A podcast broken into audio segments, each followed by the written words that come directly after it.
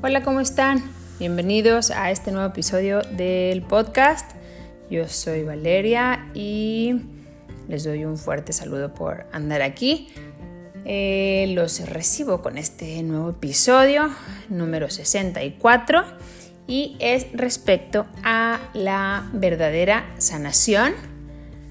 Em, porque bueno, mucho se habla de la sanación, ¿no? Y todos queremos sanar de una u otra cosa eh, unas más grandes, otras medianas, otras chiquitas, pero al final es sanación, al final se trata de lo mismo, de una herida eh, que, de cierta manera fue o relegada o olvidada o sí, la, pusimos como on hold o así a un ladito para que no estorbe, pero eventualmente sigue como eh, saliendo y saliendo y saliendo y llega un momento en el que ya son varias, que es así como mantener pelotitas abajo de la, del agua, así en una alberca y pues no tarda una en salir, ¿no?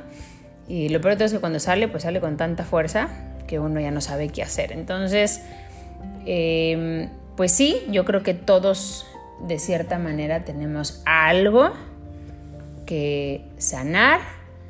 Puede ser que no te des mucho cuenta, porque hay muchas personas que conozco que claramente se está representando en su vida, pero dicen, no, yo, yo la verdad tuve siempre una infancia súper feliz, todo me fue maravilloso, todo estuvo increíble.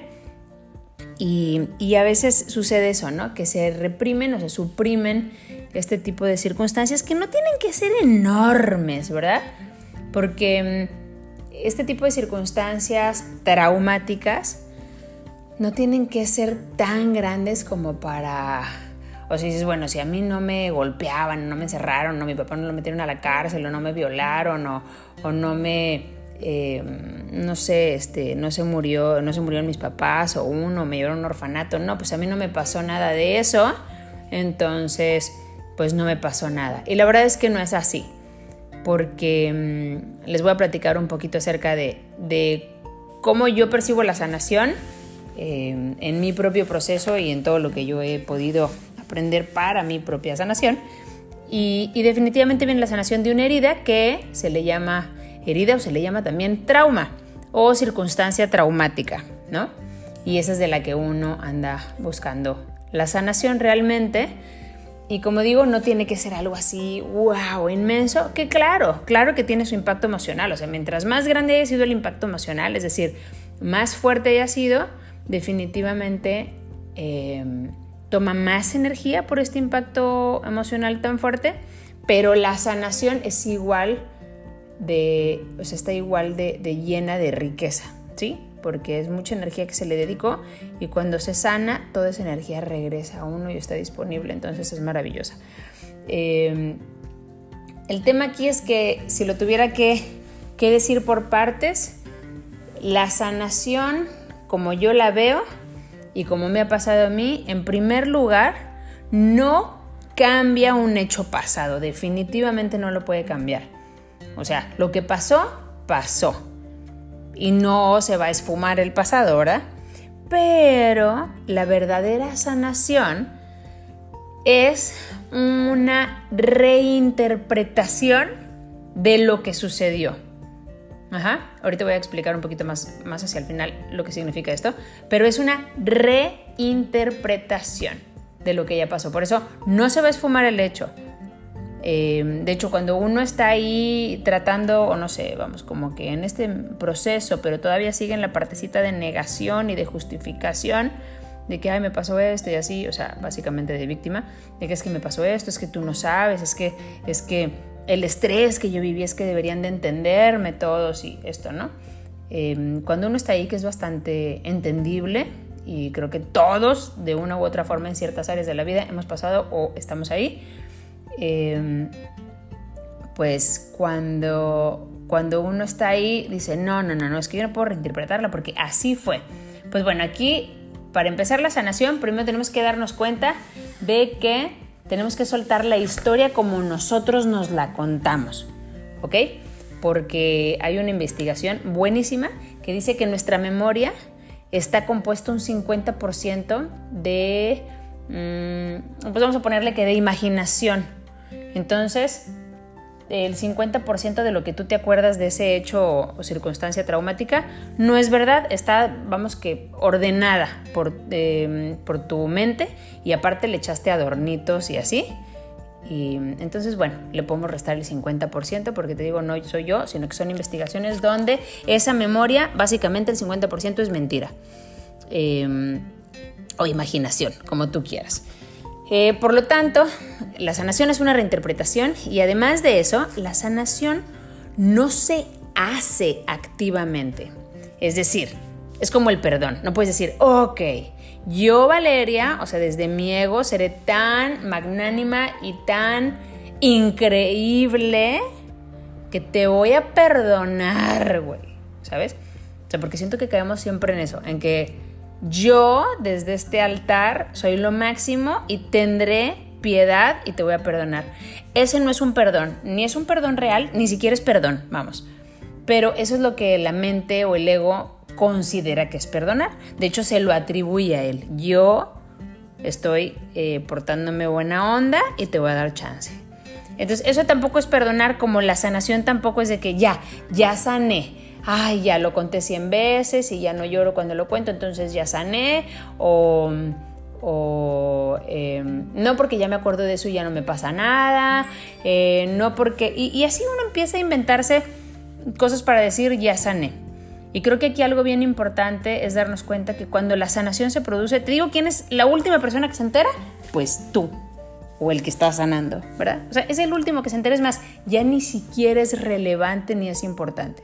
Entonces, si todavía sigues evaluando de que, a ver, déjame ver si se curó o no se curó. Ay, no, creo que no. Ay, sí, sí, sí, no, ya, ya, estoy del otro lado. O sea, mientras haya ese tipo de, de voz adentro, la que te dice que sí o la que te dice que no, el chiste es que no esté ya ni una voz hablando de eso, ya ni siquiera va a ser tema. Por eso, la sanación no se hace como un proceso de hacer activamente sino que se tiene la intención y el deseo honesto y profundo de sanar. ¿Ok? Como pasa lo mismo con perdonar. A lo mejor dices, es que no puedo perdonar o es que yo creo que ya perdoné. Y aquí tengo un, em, un podcast que se llama El verdadero, bueno, la verdad no me acuerdo bien el nombre del podcast, pero es sobre el perdón y habla de una prueba de fuego que está buenísima, que em, si crees que ya perdonaste a alguien, pues imagínate esa persona que se sacara la lotería, que le fuera increíble con su pareja, que tuviera unos hijos maravillosos, su familia súper completa, que anduviera de viaje por todos lados, que su negocio, que todo le saliera increíble.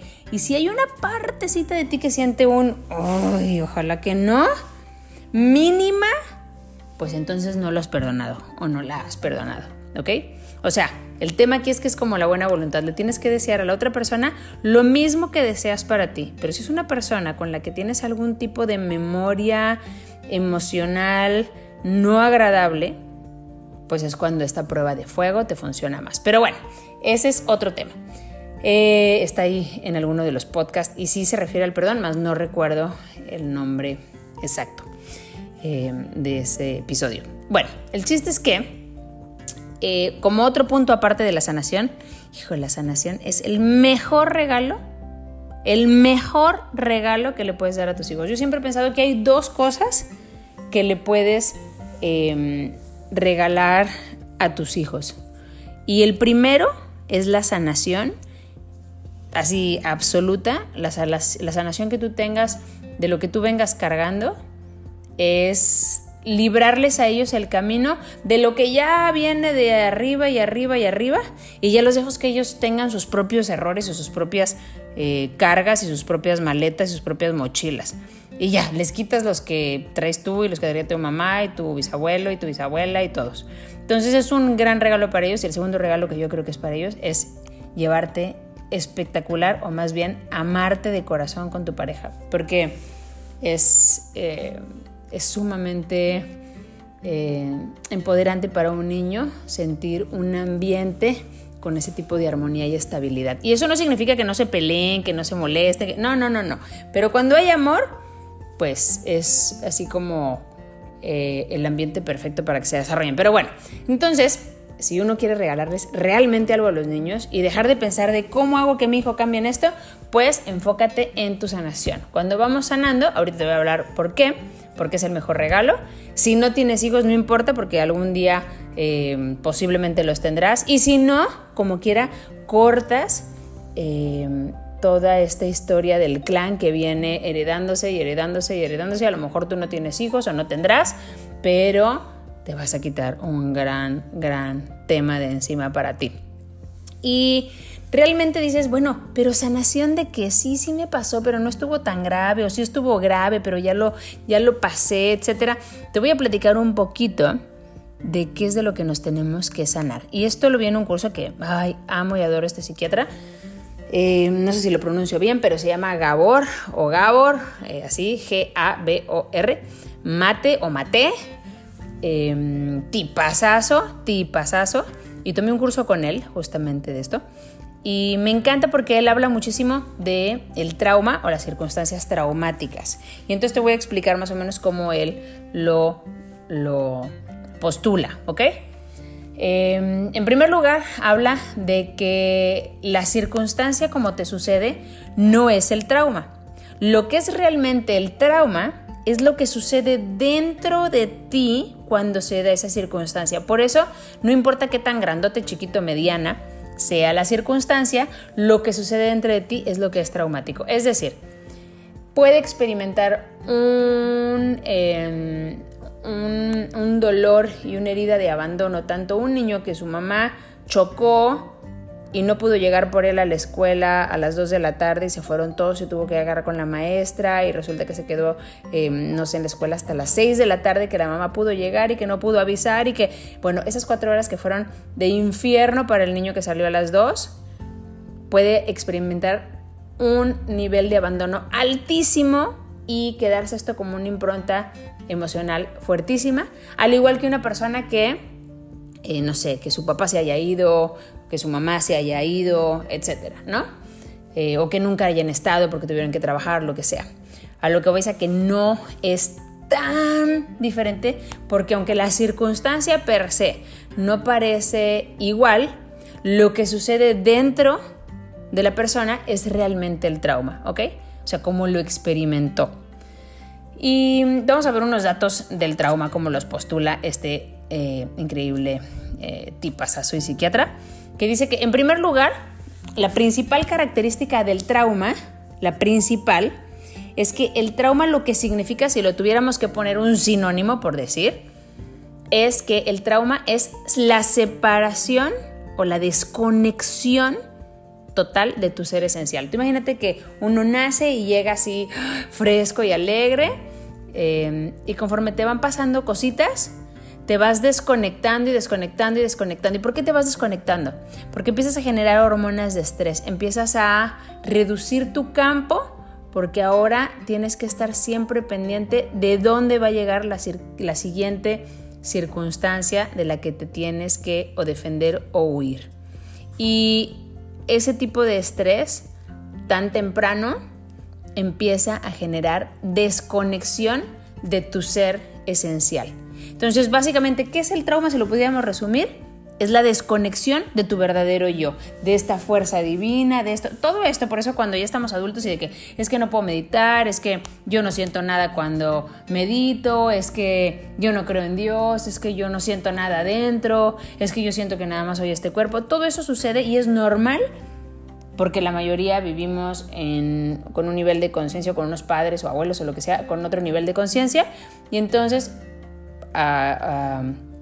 seguramente hay garbanzos y a libra que no, pero vivimos ciertas circunstancias que nos generaron este tipo de impresiones emocionales. Por lo tanto, em, pues ya crecimos con desconexión o con esta separación del ser esencial. Y bueno, la sanación es regresar a eso, ¿no? ¿Cómo?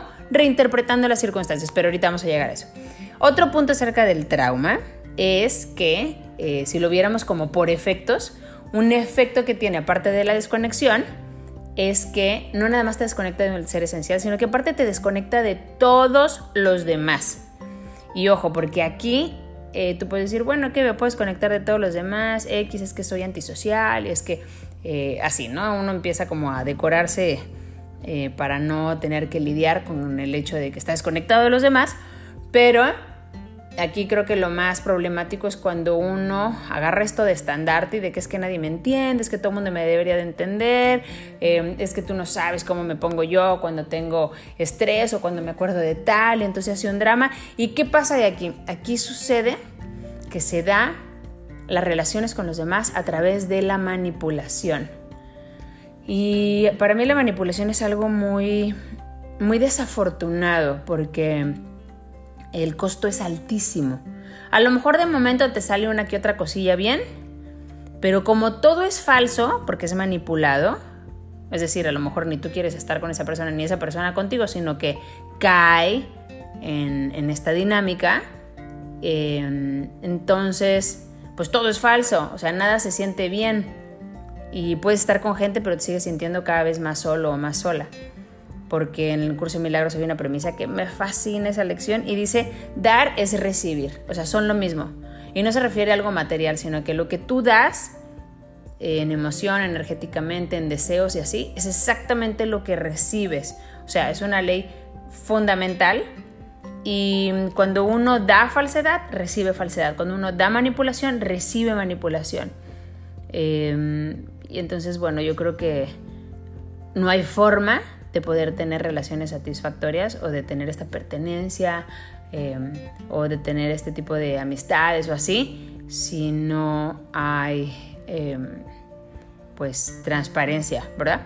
Entonces, bueno, el chiste es que ese es otro de los efectos. Otro efecto, o sea, vamos, que, que te da el trauma como tal, es que tienes una percepción del mundo muy distorsionada. Ahora lo ves como algo hostil, como algo peligroso, feo, en lo que hay que, ya sabes, estas frases de sufrir para merecer, de batallarle, como dicen acá en el Narty, em, de, de, pues sí, pasarla mal para que ahí te medio vaya bien, eh, que se viene a sufrir aquí, que con el sudor de tu, así, ¿no? Bueno, ya sabes, todo este tipo de frases bastante sonadas eh, pues todas vienen de aquí, que uno empieza a percibir el mundo eh, como algo feo, hostil y peligroso, y donde no estás seguro.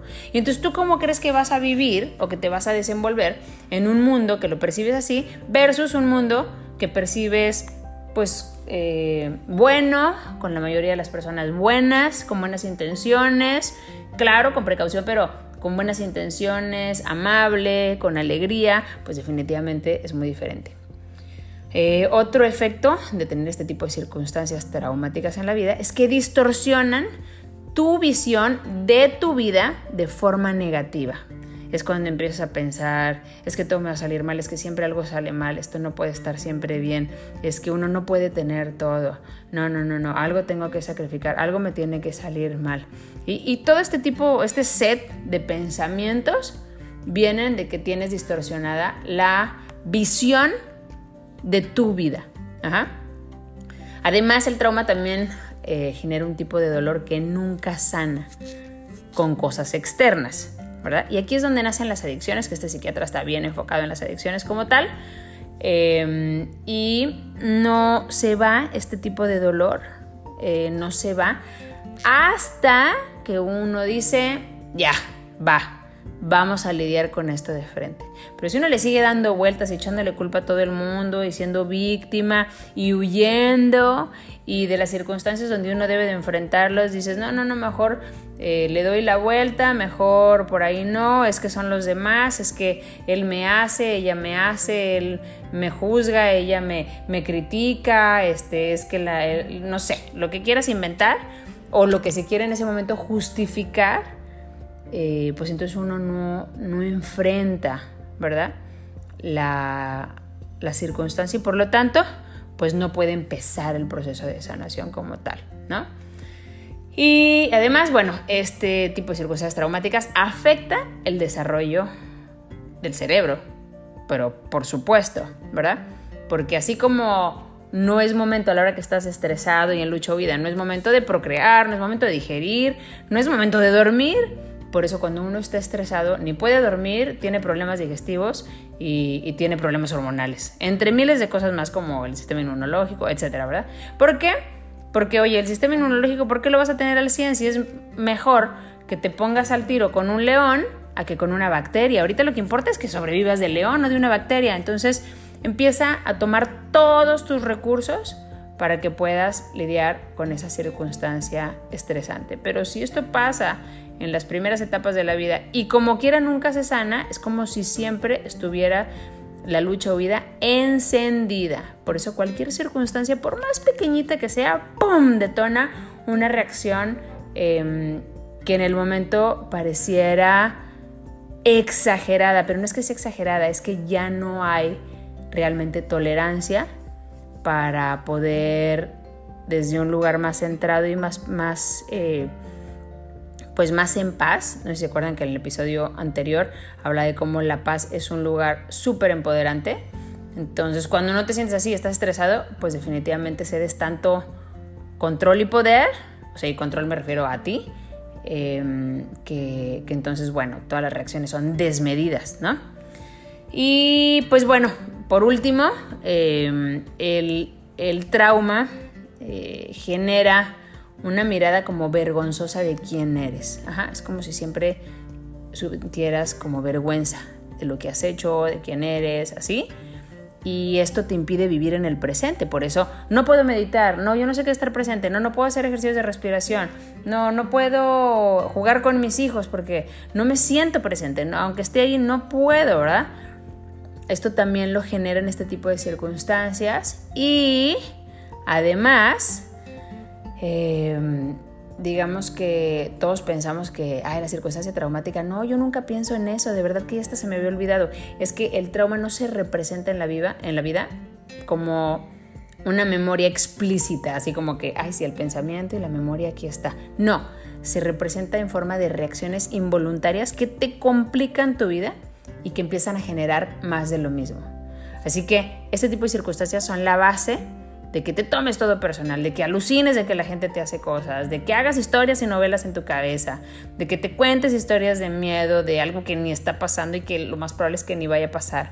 Es eh, por esto que no tienes buenas relaciones interpersonales, que no te va bien con tu pareja o con tus parejas, o que sigues topándote con el mismo tipo de parejas, o que quieres manipular a tu pareja, o que prefieres una relación donde tú no pierdas, sea con quien sea, o que se represente en tu relación con tus hijos, o con que tus hijos tengan tus cosas no resueltas, o no encontrar, yo creo que de las peores cosas es no encontrar alegría en tu día a día, de no disfrutar el día, por siempre estar pensando en el futuro. Y no es que piense en el futuro, sino que es una forma de evadirte, ¿no? Entonces, bueno, todo esto es básicamente eh, las circunstancias que empiezan a generar la base del ego. O sea, todas estas heridas son la base del ego. Y con esas circunstancias que van sucediendo, se va cincelando el set de condicionamientos porque dices, no, para que esto no me vuelva a pasar, entonces, y mutas de tal forma. Para que esto no me vuelva a pasar, mutas de la otra forma. Y para que esto no me vuelva a pasar, tal. Y es lo que decía yo, bueno, si de niño te pasaron dos, tres cosas, y vamos a pensar que para que no te volviera a pasar, te pusiste un, traje de, para esquiar en la nieve, pues ya cuando eres adulto y ya tienes herramientas emocionales, o deberías de tener más herramientas emocionales, a la hora de sanar es cuando dices, oye, estoy pasando un calor innecesario ahora porque ya no estoy en la nieve, nada más me tengo que quitar el traje de nieve, ¿verdad? Porque ya no me sirve. En ese momento fue maravilloso, por eso el ego no es que sea malo, nada más es inconsciente. En ese momento te protegió de ese tipo de circunstancias, pero ya no es necesario. Y esa es la sanación, esa es la reinterpretación que se da naturalmente en un proceso de sanación. Es decir, la circunstancia que te pasó no se fue, pero ahora ya no la ves como, ay, ¿por qué me pasó? Ay, es que a mí no me debe haber pasado, es que a los demás no les pasó, y es que mi mamá o mi papá alcohólico, o que me golpeaban, o que me hicieron, o que me dejaron, o que se murió. Y, y entonces, eh, hay naturalmente, por eso digo que es naturalmente, o sea, de repente se da cuando uno tiene este deseo y estas ganas verdaderas de eh, sanar, de liberarlo, ¿verdad? Em, ahorita digo más o menos como a mí se me hizo más fácil el proceso. Pero cuando uno tiene esta parte, estas ganas, se empieza a dar esta reinterpretación de repente. No es algo que tú estás activamente de que, ah, bueno, entonces voy a pensar que fue algo bueno para mí. Sí, sí, sí. Sino que con este fuerte deseo de sanar, de pedir ayuda en quien tú creas según tus creencias, pero en pedir ayuda a sanar, a pedir ayuda para liberarte de eso, pedir ayuda para estar libre, ¿sabes? Eh, el poder orar, o sea, el poder de, sanación que tiene la, la oración es incalculable.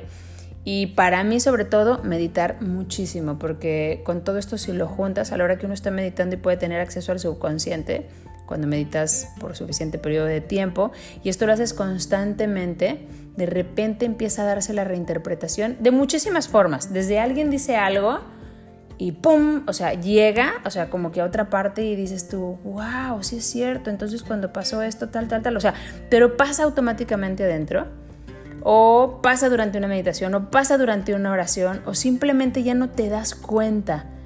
Lo que decía yo, no te das cuenta, sino que esas reacciones ya no están, ya no las restringes, ya no nada, sino que empiezas a responder de manera muchísimo más consciente en esos momentos donde el trauma se expresaba como una reacción desbordada, ¿no? Así que es bien importante saber que la reinterpretación es eso y la reinterpretación es realmente la sanación y es algo que se da naturalmente cuando tienes este fuerte deseo de sanar ciertas cosas.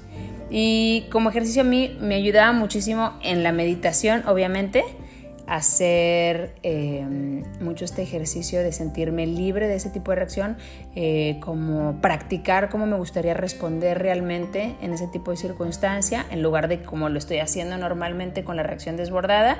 Y al practicarlo y al practicarlo en mi meditación y al meditar y al hacerme consciente, o darme cuenta de estos pensamientos que dan vuelta durante la meditación, saber cuál es mi lugar emocional durante todo el día, cómo despierto, en cuanto despierto, eh, me impresionó muchísimo un día que estaba, eh, tenía como varios días meditando mucho tiempo y durante el día, eh, y porque era realmente en ese momento estaba pasando como mucha ansiedad y en ese momento era lo único que me hacía que la ansiedad se me redujera en un 10%. Yo sé que 10% no es mucho, ¿verdad?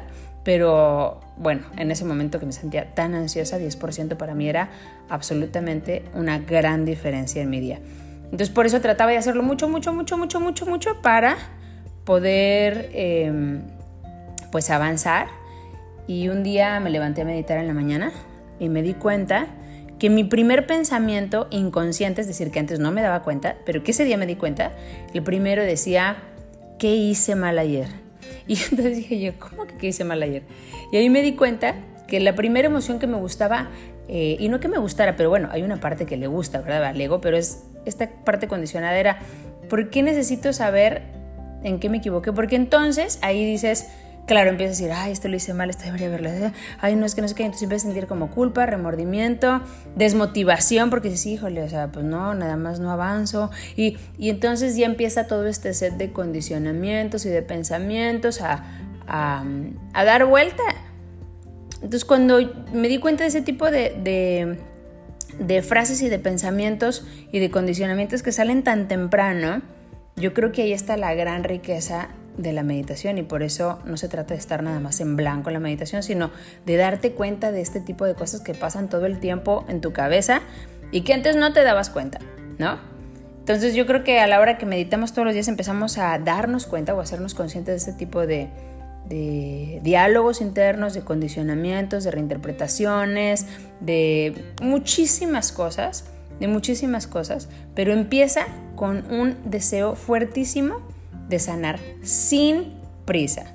Si quieres manipular el tiempo, si ya, ya, ya, ya, ya, por favor que esto ya se dé, entonces todavía no es un fuerte deseo de sanar. Es simplemente quiero quitarme obstáculos del camino porque me pesan. Con permiso, va me estorbas. Pero como esto no se puede, entonces uno tiene que confiar en que la sanación se da en el momento adecuado para cada quien. Y si todavía no se ha dado es porque apenas se está preparando o te está preparando para que realmente puedas soltar eso. ¿Verdad? No es un proceso de un día para otro, no dudo que a algunas personas les pase, pero no es así. Entonces, cuando realmente decimos ya estoy listo o ya estoy lista y ya quiero sanar esto y es un fuerte deseo de sanar con una em, con una, no quisiera decir disciplina, pero con una práctica entregada donde hay un compromiso real diariamente para liberarte de esto, eh, donde todos los días a la hora de meditar dices, aquí estoy, me dio flojera, no quería todo, ¿verdad? Pero aquí estoy porque realmente mi deseo de sanar es muchísimo más grande que mi flojero, que mis ganas de dormirme un ratito más o lo que sea. Eh, pero aquí estoy otra vez eh, para hacerme consciente y para poder sanar esto. creo que para mí ha sido maravilloso. Maravilloso. Aparte tengo un pizarrón en la cocina que dice una frase que me encanta del libro de Eckhart Tolle, que dice, puedes despertar en ese momento de inconsciencia o en ese momento de condicionamiento, ya sabes, cuando en el día sientes esta reacción y que va a salir desbordada, si en ese momento puedes despertar, no que, o sea, no que tengas necesariamente que cambiarla, pero si en ese momento puedes decir, ay, híjole, estoy ahí a la mitad, y entonces esto te permite ir debilitando este tipo de respuestas y empiezas a liberarte más fácilmente. Y entonces la reinterpretación se va a dar pronto, será cuestión nada más de tiempo, pero uno empieza a detonar este proceso de sanación que es bien diferente para cada quien, pero que definitivamente vale toda la pena el tiempo que tome. Así que bueno, esta es mi conclusión acerca de la sanación, las circunstancias traumáticas y lo que podemos hacer y espero que les ayude y les aporte. Y nos vemos en el siguiente episodio. Un abrazo fuerte. Bye bye.